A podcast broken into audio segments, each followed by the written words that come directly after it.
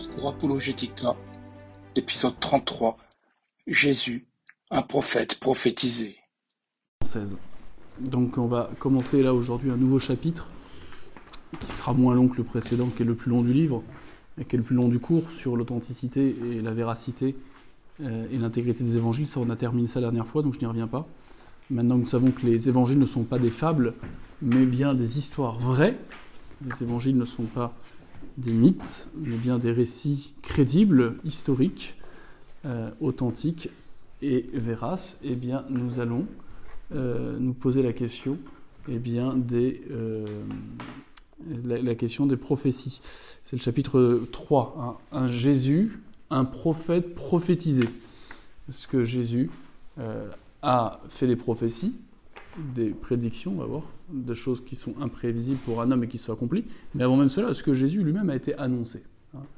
Et on va voir que la prophétie, c'est un des deux, un des deux grands arguments qu'on utilise en faveur de la divinité du Christ, plutôt en faveur de la crédibilité de son message, dont euh, le, sommet, si je puis dire, est qu'il est, qu'il se révèle le Fils de Dieu, qu'il est Dieu. on va voir que la plupart des prophéties messianiques, hein, se sont toutes réalisées en la personne de Jésus. Et euh, on va voir qu'elles sont des faits dont l'origine ne peut être que divine. En effet, la réalisation exacte en la personne de Jésus de ces prophéties qui sont bien antérieures à lui atteste de son origine, de sa mission et donc aussi de son enseignement. Si il est vraiment celui qui est envoyé par Dieu, alors ce que dit Dieu à travers lui est vrai. Si donc euh, cet homme, ce Messie, se dit lui-même Dieu, on doit le croire. C'est pas simplement la messianité, mais c'est aussi sa divinité qui est en jeu, si réellement il accomplit les prophéties. Dans l'Ancien Testament, sur des siècles, vous avez l'annonce prophétique d'un Messie à venir, avec des précisions toujours plus importantes. Et on va voir que bah, jusque-là, il n'y a que un homme nommé Jésus qui les a réalisées. Alors on va, on n'est pas étonné euh, de voir que l'Église dès le départ a fait des prophéties, de l'accomplissement des prophéties par Jésus, un des signes de sa messianité, même de sa divinité. On voit ça déjà dans les évangiles et dans les actes des apôtres, l'insistance de ceux qui écrivent ce qu'ils voient de Jésus en disant Mais d'ailleurs, ça accomplit ce, ce, qui avait été annoncé de lui. Voilà, sous-entendu, euh, il ne peut être un imposteur puisqu'il accomplit ce qu'on savait avant qu'il arrive de lui par les Écritures, les prophéties notamment, mais les psaumes aussi. Regardez ce que dit Saint Jean, chapitre 5, versets 39-40. Vous scrutez les Écritures parce que vous pensez trouver en elles la vie éternelle, or ce sont elles qui rendent témoignage de moi. Et vous ne voulez pas venir à moi pour avoir la vie. Ce sont elles qui rendent témoignage de moi. Donc là, c'est Jésus lui-même. Jésus lui-même qui dit à ceux qui ne voudraient pas le croire, bah, si vous ne croyez pas sur ma parole, croyez au moins sur la parole des prophètes qui m'ont annoncé. Pour les Écritures, les, prophéties, euh, qui attestent bien de qui je suis, puisque c'est moi qui les réalise. Et il leur dit, ça c'est Saint Luc chapitre 24, verset 25-27, Ô homme sans intelligence et lent de cœur pour croire à tout ce qu'ont dit les prophètes, ne fallait-il pas que le Christ souffrit cela pour rentrer dans sa gloire? Commençant par Moïse et continuant par tous les prophètes, il leur expliqua dans toutes les Écritures ce qui le concernait. Jésus lui-même, qui après sa résurrection, lorsqu'il apparaît aux disciples d'Emmaüs, eh bien, explique tout le sens de ce qui avait été dit du Messie, et, il montre comment il est bien celui qui était annoncé. Et puis, euh, lorsqu'il était euh, enfant, Jésus, euh, il me semble que c'était quand il était enfant à 12 ans, euh, c'est au temple, je crois, qu'on lui attribue ce passage. Bon, à vérifier. N'empêche que Jésus dit ceci, ce qui est intéressant. Lorsqu'il rentre dans une synagogue, non, je dois confondre, il est dans sa vie publique, il, est, il a 30 ans, mais voilà ce qu'il dit. On lui remet le livre de prophète Isaïe, et ayant déroulé le livre, il trouve à l'endroit où il est écrit L'Esprit du Seigneur est sur moi, parce qu'il m'a oint pour annoncer la bonne nouvelle aux pauvres. Il m'a envoyé publier aux captifs la délivrance, aux aveugles le retour à la vue, renvoyer libre les opprimés, publier l'année favorable du Seigneur. Ayant roulé le livre, il le rendit à l'employé et s'assit. Et tous dans la synagogue avaient les yeux attachés sur lui. Il se mit à dire à leur adresse Aujourd'hui, cette écriture est accomplie devant vous. Donc il se désigne comme celui qui a reçu l'Esprit du Seigneur pour annoncer cette bonne nouvelle, pour annoncer eh bien, le salut, euh, le royaume qui est advenu, le royaume des cieux. Bon, dans beaucoup d'autres occurrences, eh on voit euh, des citations de Jésus rapportant les évangiles qui lui-même fait référence aux Écritures, aux prophéties. Je vous ai mis trois citations note 126. Euh, Matthieu chapitre 11 versets 4 et 5, Matthieu chapitre 26 verset 64 et Luc chapitre 10 verset 31, où Jésus lui-même eh bien, parle des prophéties, parle des prophètes qui l'annonçaient, et il dit parfois, euh, il faut que tout soit accompli, ou selon ce qui est dit par les prophéties. Hein. Donc il se réfère euh, clairement à l'Ancien Testament pour manifester sa messianité et indirectement aussi donc sa divinité, car un envoyé de Dieu ne pourrait pas réaliser des prophéties si c'était un imposteur qui allait se servir de ça pour mentir et induire les gens en erreur, bien sûr. Euh, les évangélistes, à la suite de Jésus, les apôtres, vont utiliser cet argument des prophéties de l'Ancien Testament. Saint Pierre, à lui, tous les prophètes rendent ce témoignage, que quiconque en lui reçoit par son nom la rémission des péchés. Euh, donc les prophètes avaient annoncé quelqu'un qui libérerait les gens de leurs péchés. Mais c'est bien ce que Jésus va faire quand plusieurs fois, à l'occasion de miracles, il va le dire euh, euh, Va et ne pêche plus, tes péchés te sont remis. Voilà ce que dit Saint Pierre, chapitre, chapitre 1, verset 19, dans sa deuxième épître. Et ainsi, il a été confirmé pour nous l'écriture prophétique à laquelle vous faites bien de prêter attention, comme à une lampe qui brille dans un lieu obscur, jusqu'à ce que le jour vienne à poindre et que l'étoile du matin se lève dans vos cœurs. Donc euh, on ne va pas y revenir, il y a encore dans les actes des apôtres aussi un certain nombre d'allusions explicites aux prophéties, euh, comme pour justement euh, insister sur, sur cette idée que bah, Jésus ne peut pas être un, imposteur, on ne peut pas se tromper à son sujet, car ce qu'il fait, ce qu'il dit, et, sa vie même, eh bien, vérifie euh, les prophéties messianiques. Saint Paul, voilà ce qu'il dit. Ses propos sont rapportés aux Actes des Apôtres, chapitre 28, verset 23. Ayant pris jour avec lui, ils vinrent en plus grand nombre le trouver où il logeait. Il leur fit un exposé du royaume de Dieu, donnant son témoignage, et cherchant à les convaincre par la loi de Moïse et les prophètes de ce qui concerne Jésus, depuis le matin jusqu'au soir. Saint Paul, pharisien, fils de pharisien, juif, persécutant les chrétiens, les mettant à mort, se convertit. Saul, Saul, pourquoi me persécutes-tu? Et suite à sa conversion, il va passer son temps à vouloir convertir les autres. Et comment il va le faire? Eh bien, notamment, d'abord en s'adressant aux Juifs et leur disant voilà, le Messie que vous annonce ces écritures auxquelles vous croyez, il est euh, venu sur cette terre, c'est Jésus. Voilà. Et puis les pères de l'Église, Saint Étienne, euh, voilà, Philippe, l'apôtre Philippe, dans les actes des apôtres, on voit aussi qu'ils se servent des prophéties. Alors Philippe ouvrant la bouche et commençant par ce passage de l'Écriture, lui annonça la bonne nouvelle de Jésus. Acte chapitre 8, verset 35. Donc vous voyez, l'idée qu'on puisse montrer que Jésus est bien l'envoyé de Dieu promis par les prophéties qu'il accomplit, c'est pas quelque chose de nouveau qui serait propre euh, au Père Vernier c'est quelque chose que l'Église, dès le départ, a fait, en suivant l'exemple même du Christ et des apôtres, qui s'identifient ou qui l'identifient à euh, ce Messie promis. Alors, maintenant que vous êtes convaincus euh, du raisonnement qui peut permettre de passer des prophéties à la crédibilité, à la messianité et donc aussi indirectement à la divinité du Christ, eh bien, euh, nous pouvons nous pouvons euh, voir de plus près d'abord ce qu'est une prophétie. Nous sommes à la page 118. Alors, au sens général, hein, la prophétie, contrairement à ce qu'on pense, ce n'est pas d'abord des choses qui sont annoncées comme à venir, mais le prophète, c'est celui qui a reçu autorité de Dieu pour parler au nom de Dieu. Hein, c'est ça le prophète. Vous avez très souvent euh, dans l'écriture des expressions comme oracle du prophète Isaïe, oracle de... Bah, c'est la parole de Dieu. Hein, le prophète, c'est le porte-parole de Dieu. C'est pas d'abord celui qui annonce des choses à venir, c'est pas d'abord celui qui fait des miracles, c'est celui qui parle au nom de Dieu. C'est le porte-voix de Dieu. Le plus grand des porte-voix de Dieu, le plus grand des porte-parole de Dieu, c'est, vous le savez bien, Jean-Baptiste. C'est Jésus qui le dit lui-même.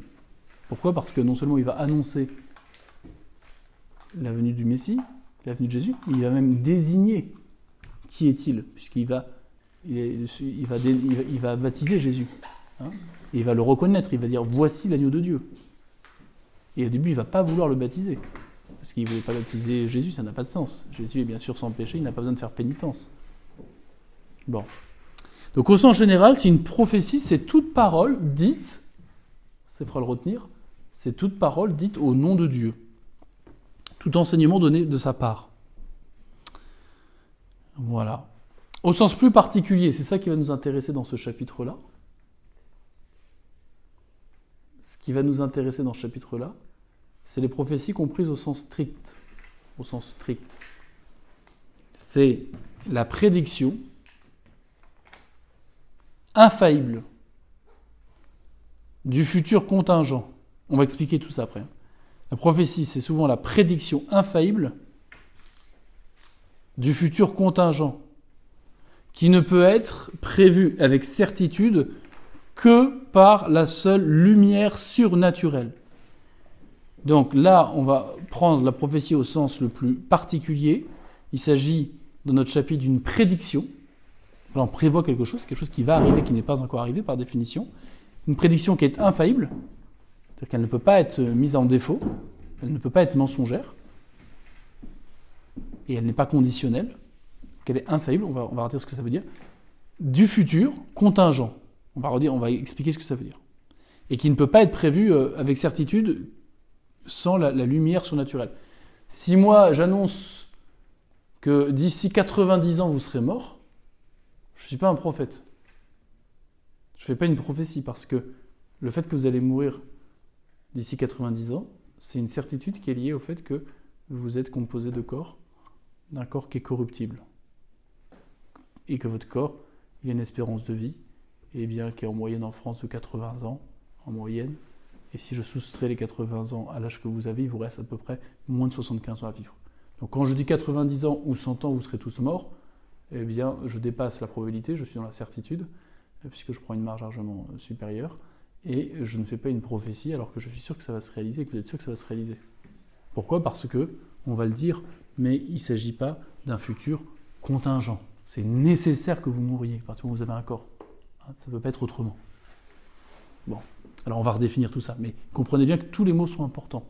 Prédiction infaillible d'un futur contingent qui ne peut pas être connu et prévu sans la euh, lumière euh, surnaturelle.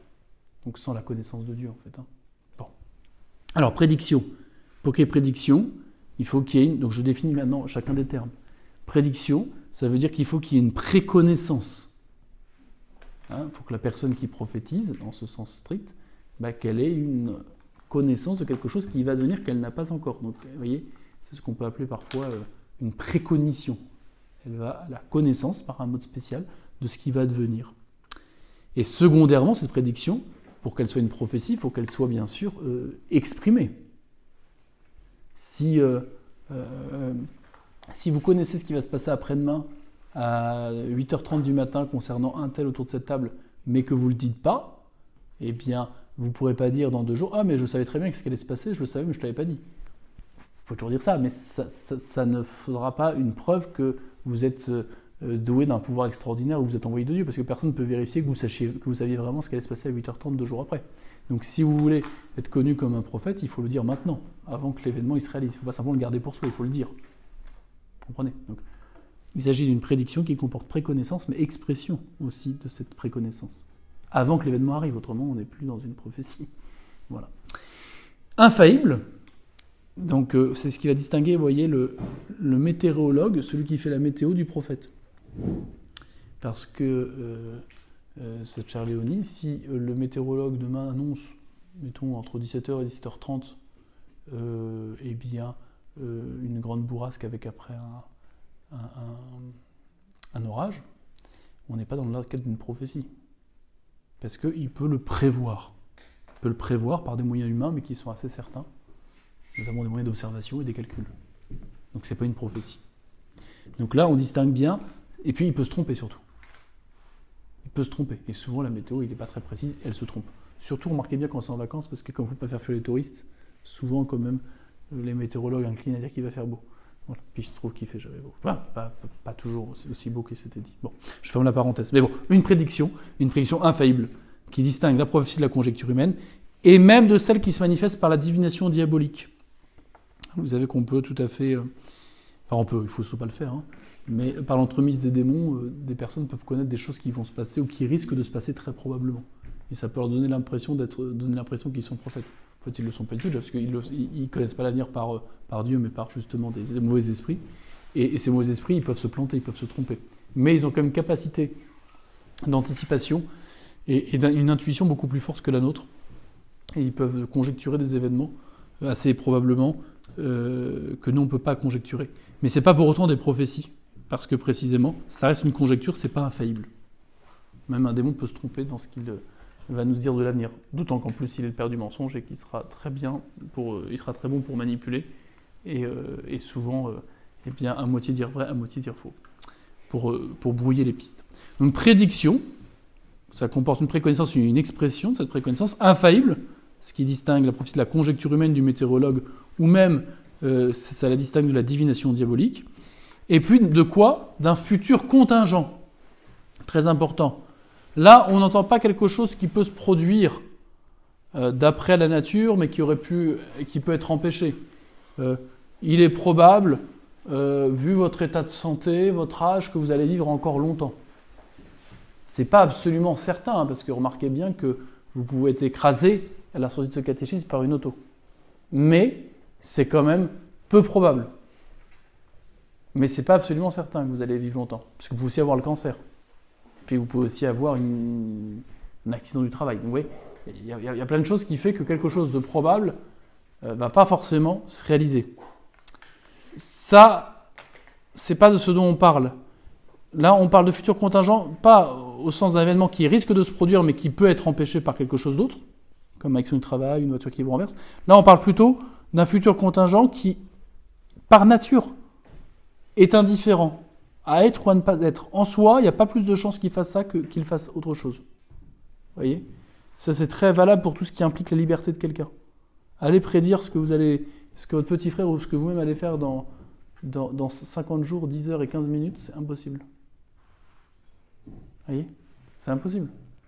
Alors qu'un médecin peut prévoir à peu près votre poids euh, dans, euh, dans, dans, 50 jours, 25 euh, minutes et, et, et 10 secondes si vous lui dites après le régime que vous faites à partir du poids que vous faites maintenant. En revanche, ce que vous allez faire dans 50 jours, 25 heures et 10 minutes, impossible, même pour vous de dire. Donc c'est de cela dont on parle, quand on parle de futur contingent. Vous voyez? On ne parle pas de quelque chose qui pourrait arriver si ce n'est pas empêché. Non, on parle de quelque chose qui n'a pas plus de chances d'arriver que d'arriver. On n'en sait rien. On n'en sait vraiment rien. Et pourtant, on nous dit que c'est comme ça que ça va se passer. Faites très attention. Très attention. Et puis, on le sait donc par la lumière surnaturelle la lumière surnaturelle, qui est requise subjectivement pour la véritable prophétie. Alors ça, on ne peut pas directement la constater, puisqu'on n'est pas dans la tête du prophète, mais en revanche, euh, eh bien, elle, sera forcément nécessaire si la personne réellement fait des prédictions de choses qui sont imprévisibles et que ça se réalise. Ce n'est pas par lui-même, bien sûr, qu'il a pu euh, savoir ça. Donc on comprend, on tourne la page, que la prophétie ne peut pas avoir pour origine la seule intelligence humaine car celle-ci est dans l'incapacité de, prévoir avec certitude, infailliblement, un événement euh, futur et qui pourrait ne pas se produire, qui serait contingent, encore plus quand c'est absolument contingent, c'est-à-dire qu'il n'y a pas plus de chances que ça se produise ou que ça ne se produise pas. La prophétie. Euh, donc résumons euh, ce qu'on a dit en disant que la prophétie, en tant qu'annonciatrice d'événements futurs humainement imprévisibles, était utilisé par les prophètes pour attester du caractère divin de leur enseignement. C'est important de bien comprendre ça. C'est parce que ce que je vous dis, je ne peux pas le savoir comme homme, mais je le sais comme Dieu, et preuve en est, c'est que j'ai prédit des choses que personne ne peut vous prévoir et qui sont vraiment réalisées, que vous devez m'écouter. Parce que si j'ai cette connaissance qui vient pas de moi mais qui vient de Dieu, c'est que Dieu m'a envoyé auprès de vous pour vous dire quelque chose. Et pour que vous croyiez ce que j'ai à vous dire. Et le signe qu'il vous donne, pour que vous pensiez bien que je ne suis pas un charlatan ou quelqu'un qui me moque de vous ou un clown, c'est que je fais des choses, ou je réalise des choses, ou j'annonce plutôt des choses que seul Dieu peut annoncer. à l'avance. Mais comprenez bien que le job principal d'un prophète, c'était pas d'abord de faire des prédictions et d'impressionner les gens. Non, son, son but, c'est pas d'impressionner les foules en faisant des choses sensationnelles, mais c'est d'appuyer leur autorité de déléguer par Dieu sur des questions précises et d'importance euh, par justement ces, prédictions d'origine surnaturelle. Donc euh, euh, voilà pourquoi parfois, un peu à tort, on associe prophète à prédiction de l'avenir. Un prophète a, bien, a fait bien plus que ça que de prédire l'avenir. Mais c'est vrai qu'il va utiliser le fait qu'il a pu prévoir des choses que personne d'autre pouvait prévoir, mis à part Dieu, ou plutôt mis à part Dieu se servant de lui, pour bien manifester aux autres qu'il faut le prendre au sérieux, car il est bien envoyé de Dieu. Et Dieu ne permettrait pas, si vous voulez, on va le redire, mais qu'il ait ce pouvoir de prévoir venant de lui si c'est pour après s'en servir pour dire des choses de la part de Dieu qui seraient fausses. Voyez? Alors, comment on va identifier une prophétie? Puis après, on va l'appliquer à Jésus. Mais là, on a défini ce qu'est une prophétie, maintenant, on va voir euh, comment identifier une prophétie, pour pas se tromper. Si on prend pour prophétie l'horoscope, c'est sûr qu'on va être déçu. L'horoscope n'est pas des prophéties, c'est beaucoup trop imprécis déjà. Euh, ça n'a pas de réel but que de rassurer les gens, au contraire de les inquiéter. Voilà. Et puis, euh, et puis surtout, euh, ce n'est pas, ce n'est pas, comment dire, il n'y a pas d'enjeu de, faire croire à un message directement qui, qui, aurait un enjeu particulier pour la vie de la personne ou pour la vie des autres. Il s'agit simplement de, s'amuser de la, propension des gens à, à, croire en des choses infondées, irrationnelles, pour combler leur manque euh, de sens. Euh, donc bien sûr, ça n'a rien à voir. Mais alors ne, confondons pas donc prophétie et puis euh, supercherie comme les horoscopes. Alors on va voir quelle est la condition pour bien les identifier. D'abord, il faut bien comprendre que par sa science infuse, mais surtout par son omniscience, Dieu connaît toutes choses, y compris, y compris, eh bien, les futurs libres. Hein Dieu voit toutes choses. Il voit ce que vous allez faire euh, dans 82 jours, 10 heures et 15 minutes. Il le voit déjà. Alors attention, hein, je ne reviens pas à ce qu'on est dernière, ça ne vous empêche pas pour autant d'être libre. Hein. Parce que s'il le voit, c'est pas parce qu'il veut que ça se passe, c'est parce que, a priori, c'est parce que vous voulez, que vous voulez faire ça dans 82, euh, 80 jours, 50 minutes et 10 secondes, et c'est parce que vous allez faire ça librement que Dieu le voit déjà, parce que Dieu n'est pas dans le temps. Mais c'est pas parce que Dieu le voit que vous allez le faire. C'est parce que vous allez le faire que Dieu le voit déjà, parce que c'est Dieu qui n'est pas dans le temps. Mais je vous vois assise, vous pourriez tout à fait vous mettre debout. Ce qui fait que vous êtes assis, c'est pas que je vous vois assise. Hein? Vous vous mettre debout. Mais tant que, vous êtes assis, je vous vois forcément assis. Je ne peux pas vous voir debout tant que vous n'êtes pas euh, euh, debout. On est d'accord? C'est pas le fait de, vous voir assise qui fait que vous êtes assis. Et ben, de la même façon, c'est pas le fait que Dieu voit ce qui va se passer euh, dans 80 jours, 50 minutes et 10 secondes qui fait que ça va se passer comme ça. C'est parce que ça va se passer comme ça qu'il le voit déjà étant hors du temps. Donc il n'y a que Dieu qui connaît le futur libre. Voilà pourquoi il n'y a que Dieu qui peut annoncer des choses imprévisibles euh, en se servant notamment d'un instrument humain qu'est le prophète. Alors quelles conditions sont nécessaires pour identifier une véritable prophétie, c'est-à-dire un véritable miracle, un véritable signe extraordinaire que seul Dieu peut faire Ici, ce sera un miracle qu'on dira d'ordre intellectuel, ça concerne directement l'intelligence. Alors il faut qu'il s'agisse de... Il y a quatre conditions. Une prédiction. Donc il faut que l'événement annoncé soit annoncé avant sa réalisation, autrement c'est pas une prédiction. je t'avais annoncé, euh, euh, je t'annonce que avant-hier tu faisais ça à telle heure. Euh, c'est pas une, une prédiction, c'est un récit, c'est autre chose.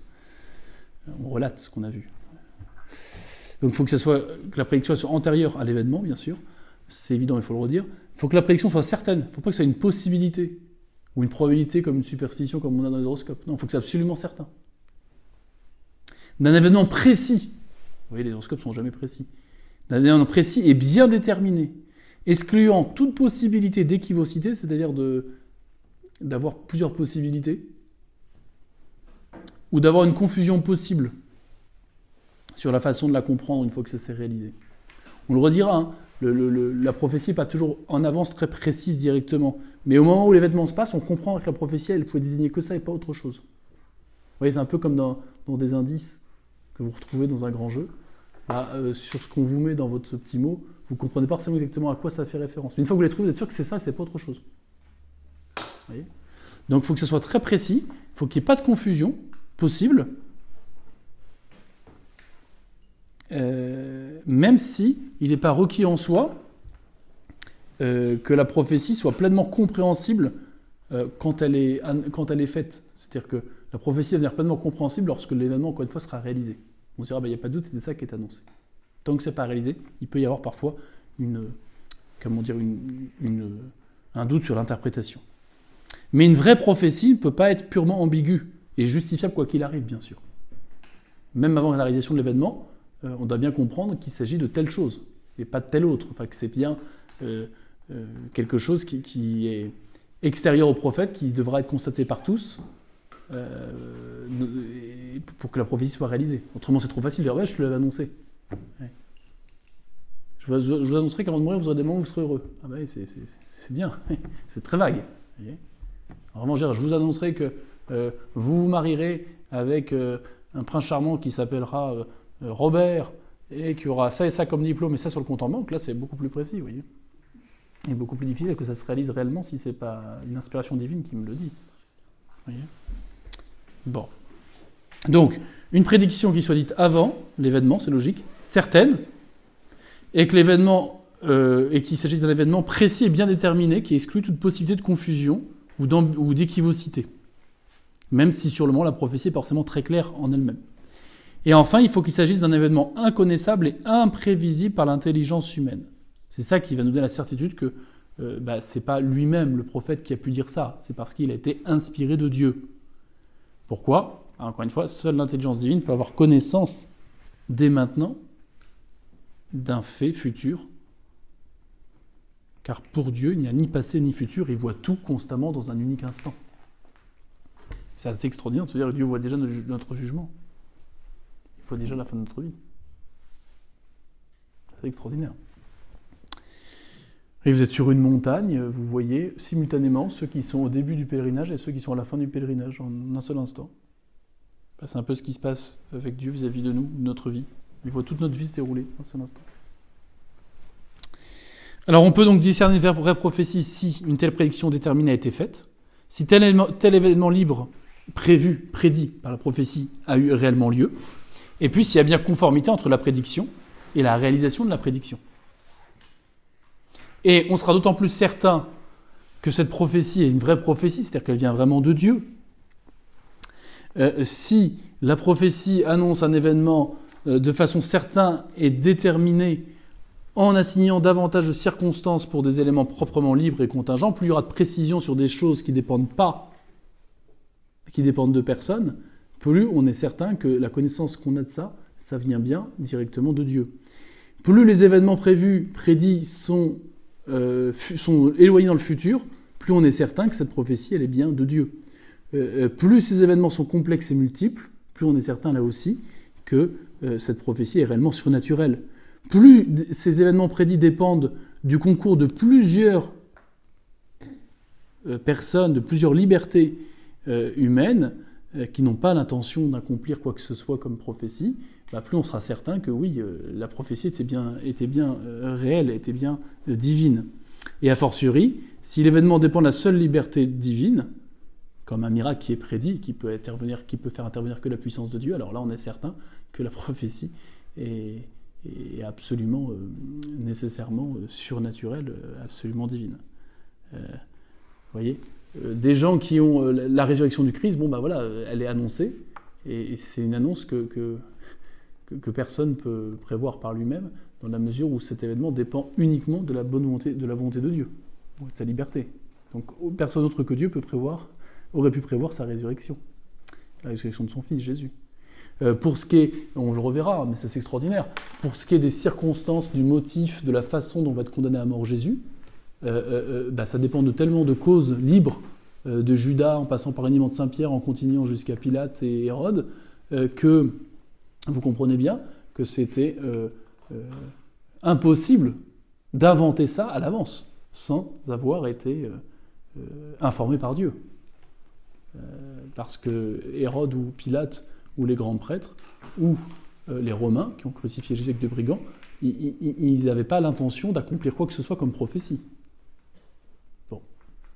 Voilà, mais donc retenez bien ça, que le caractère surnaturel et divin d'une prophétie peut être discerné d'autant plus que la prophétie annonce l'événement de façon certaine et déterminée, avec beaucoup de circonstances et d'éléments proprement libres. Euh, pareil, lorsqu'ils annoncent des événements qui sont d'autant plus éloignés dans le futur, des événements qui sont complexes et multiples, des événements qui dépendent de l'évertitude de plusieurs personnes, eh bien, euh, tout ça, euh, plus il y a, a d'éloignement dans le temps, plus il y a de complexité, plus il y a en jeu des libertés humaines, plus alors on est certain que la prophétie ne peut être que surnaturelle. Alors voilà, voilà ce qu'on peut dire sur la prophétie comme preuve, et puis après on va la, on va, on va la, on va l'appliquer à, Jésus pour bien montrer que Jésus, justement, il accomplit des choses qui ont été dites bien avant lui et qui sont incontestablement le signe de sa messianité et même de sa divinité. On est à la page 122. Je suis étonné que beaucoup n'aient pas amené leur cours. Ça, c'est vraiment très étonnant. Parce que, euh, voilà. Alors, la prophétie comme preuve apologétique. Euh, on ne va pas démontrer on va pas démontrer, euh, on va pas, on va pas euh, s'arrêter longtemps pour euh, savoir que les prophéties sont des preuves de la véracité religieuse. J'en ai déjà montré avec justement Jésus lui-même et les apôtres qui s'en servent pour montrer que justement ils sont pas des imposteurs. Alors c'est sûr qu'en soi, c'est une preuve qui est moins spectaculaire que celle des miracles physiques, qu'on verra plus loin, le chapitre suivant. C'est sûr que guérir un malade, ressusciter un mort, chasser à l'instant un démon, c'est plus spectaculaire, ça déchaîne plus la chronique que simplement d'annoncer quelque chose qui après va réellement se produire. En ce sens-là, ça, c'est un miracle qui est moins euh, foudroyant, moins extraordinaire. Bon. Euh,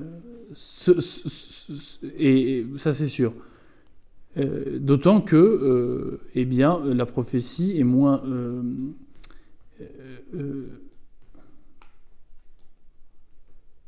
et la prophétie est aussi une, preuve moins importante que le miracle, euh, parce que la prophétie nous met en contact avec l'éternité divine qui voit le passé, le présent et le futur dans un seul instant, et avec l'action de sa providence sur le monde. Donc euh, ça nous dit moins de Dieu que euh, tel ou tel miracle, qui souvent a un sens très, très précis. dans les évangiles, le Christ, lorsqu'il fait des guérisons, c'est pour nous dire quelque chose de lui et de son action. Hein, très souvent, derrière un miracle, il y, a, une leçon à en tirer très concrète pour nous. C'est moins flagrant quand les prophéties sont accomplies. Ça dit rien d'autre que bah, celui qui a fait la prophétie était bien envoyé de Dieu, c'est tout. Bon. Cependant, eh bien, euh, euh, il ne faut pas négliger euh, cette, cet argumentaire que l'Église a toujours utilisé pour montrer la messianité et la du Christ, que sont les prophéties. parce que notamment pour les Juifs, euh, ceux, je parle d'aujourd'hui, qui ne veulent pas, euh, qui ne sont pas convertis au catholicisme, on le redira, mais ils ont gardé une partie des Écritures et ils ont gardé les prophéties. Ils attendent toujours un Messie. Et le fait de leur dire, regardez dans vos Écritures, il n'y en a pas un qui accomplit mieux ce qui a été dit du Messie que Jésus, bah, c'est les inciter, si vous voulez, à conclure beaucoup plus rapidement. Euh, donc au moins pour eux, je pense que l'argument des prophéties, il est aussi intéressant, voire peut-être plus intéressant que les miracles, même si les miracles sont plus spectaculaires. Bon. Alors certains vont se moquer des prophéties parce que ils vont dire oui oui mais de toute façon euh, c'est gentil mais on n'a pas la certitude absolue de la datation des prophéties pour dire que les prophéties sont bien euh, avant les faits qu'ils prétendent annoncer. Alors comme on est sûr que les prophéties soient une vraie preuve, si on n'est pas sûr que les prophéties soient écrites avant les effets et les, événements qu'ils annoncent Bon, on le redira, mais euh, on, répondra à cela déjà que les Juifs ont gardé les prophéties. On voit mal l'intérêt euh, pour les Juifs euh, d'accepter des prophéties qui les condamnent, ou plutôt d'accepter des écrits qui auraient été inventés après les événements prédits. surtout en ce qui concerne le Christ qu'ils ne reconnaissent pas. Donc le fait qu'ils aient gardé les prophéties et qu'ils disent qu'elles ne sont pas encore réalisées manifeste bien que ces prophéties euh, ne sont pas une invention humaine qu'on aurait forgée après coup. Bon. Euh, alors pour ceux qui sont un peu gênés, euh, ils vont dire oui d'accord très bien, mais l'événement n'a pas vraiment eu lieu. Très bien, il y a eu des prophéties, mais elles n'ont pas été réalisées. Et, que les événements des évangiles qui prétendent réaliser des prophéties, c'est des événements inventés par les évangélistes pour dire regardez ce qu'on écrit c'est vrai, puisque euh, on rapporte des choses qui sont accomplies par les prophéties, mais en fait ces choses auraient été inventées. Vous voyez l'argument? Il y a l'argument de ceux qui disent les prophéties elles ont été écrites après les événements, donc ce n'est pas une preuve. Puis il y a ceux qui disent oui, très bien, des prophéties, mais en revanche, les événements annoncés n'ont pas été réalisés réellement, euh, vous avez menti, vous avez créé des événements pour les faire coller à ce qui a été annoncé, pour faire passer votre Jésus pour, euh, pour vraiment le Messie. Bon.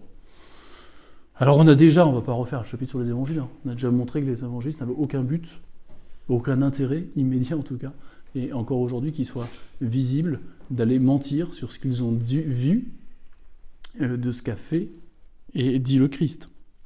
Bon, d'autre part, eh bien, euh, euh, on verra bien que les prophéties de l'Ancien Testament, surtout à l'époque du Christ, inclinées à recevoir un Messie, qui n'avait rien d'un personnage qui allait mourir sur une croix. Donc euh, dire on a inventé des événements pour faire coller euh, cela à l'attente suscitée par les prophéties, c'est méconnaître qu'à l'époque du Christ, on n'attend pas un Messie souffrant, on n'attend pas un Messie qui allait finir sur une croix. Donc penser que les évangélistes ont raconté ça dans les évangiles pour faire croire que leur Jésus est Messie, c'est absurde. C'est absurde. Attention. Regardez ce que disent les apôtres à ce propos.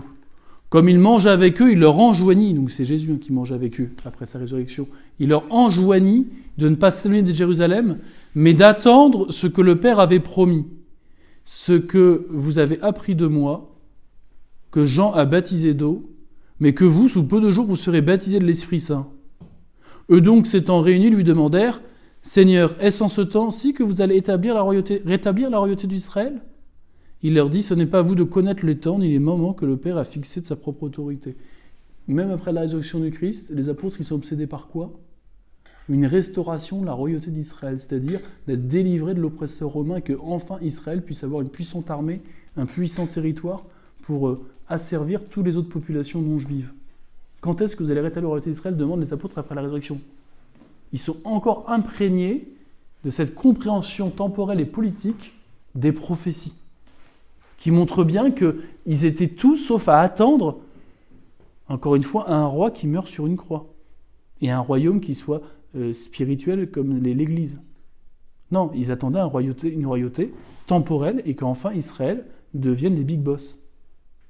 Ça, on le voit clairement dans la, réaction qu'ils ont avec le Christ. Quand est-ce que tu ressors le d'Israël? Donc on comprend bien que la compréhension qu'ils avaient des prophéties à l'époque du Christ les interdisait d'inventer des événements comme ceux de la passion du Christ, pour les faire coller soi-disant avec les prophéties, qui ne comprenaient pas du tout comme ça à l'époque. Je ne sais pas si vous voyez mon argumentaire, ça semble assez, euh, clair. Euh, euh, terminons en disant qu'il n'y avait donc pas de bloc préexistant de prophéties interprétées en ce sens à l'époque de Jésus, dans le sens que, le Christ leur donne dans les évangiles.